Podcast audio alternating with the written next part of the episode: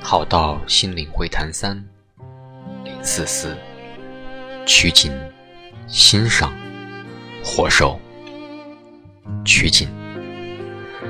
摄影师会取景，取漂亮的角度、景色来欣赏；画家也会取景，还表达呈现那一份艺术与美。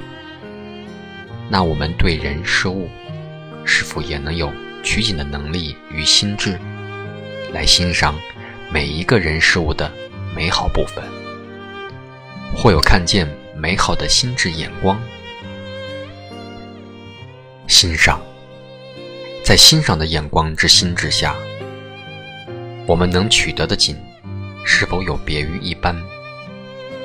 我们用欣赏与取景的心智眼光来看待我们周围的人事物。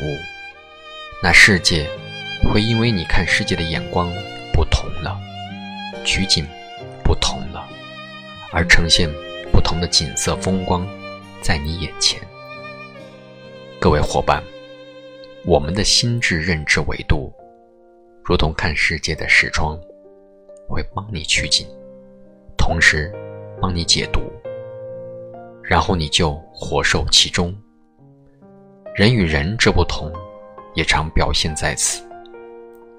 透过悟性的提升来提高心智维度，或透过提高心智维度来提升悟性，这样都可以带动生命的成长与心灵的提升。因此，能将自己带往不同的火受中。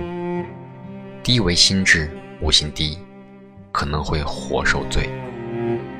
高为心智，悟性高，可以离苦得乐，很舒活。